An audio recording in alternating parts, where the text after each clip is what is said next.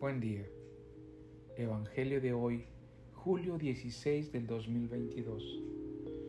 Del Ministerio de Estudio Bíblico Nazarenos Católicos.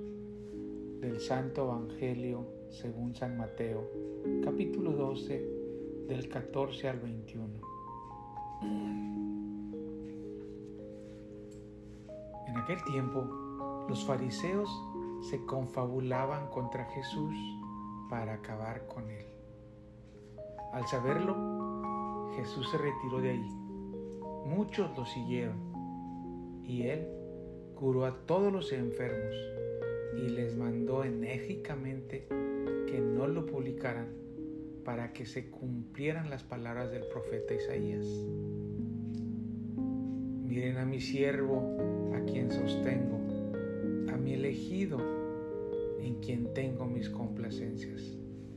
En Él he puesto mi espíritu para que haga brillar la justicia sobre las naciones.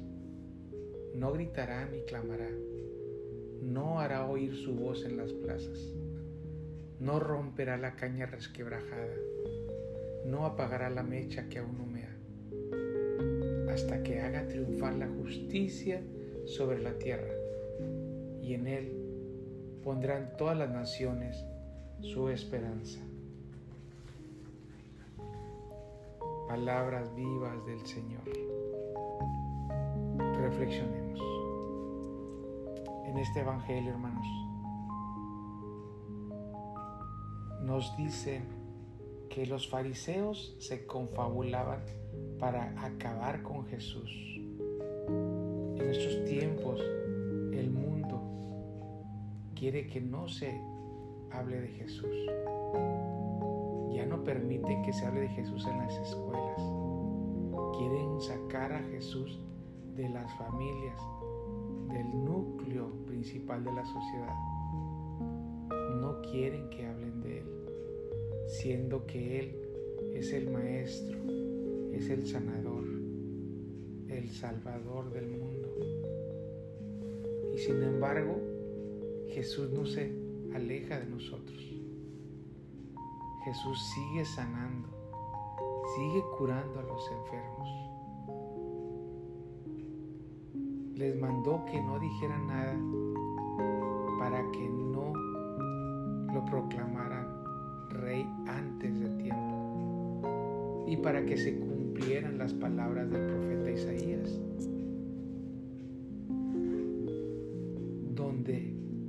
el profeta Isaías declara que Dios mismo menciona que Él decía que miráramos a su siervo, a quien Él sostiene, a su elegido, en quien puso todas sus complacencias, que le ha regalado su Espíritu Santo para que haga brillar la justicia entre todas las naciones.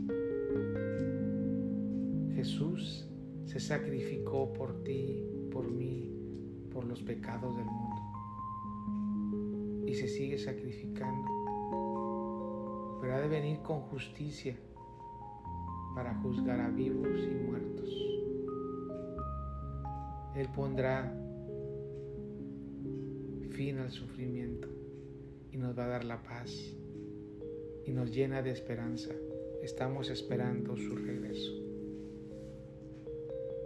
esta semana, hermanos, te pido que le entregues a Él todas tus cosas. Y Él seguramente te va a curar, te va a sanar. Hazlo de corazón y te garantizo que Él está presto para escucharte. Amén.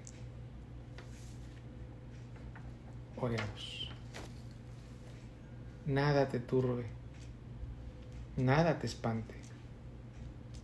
Todo se pasa. Dios no se muda. La paciencia todo lo alcanza. Quien a Dios tiene, nada le falta. Solo Dios basta.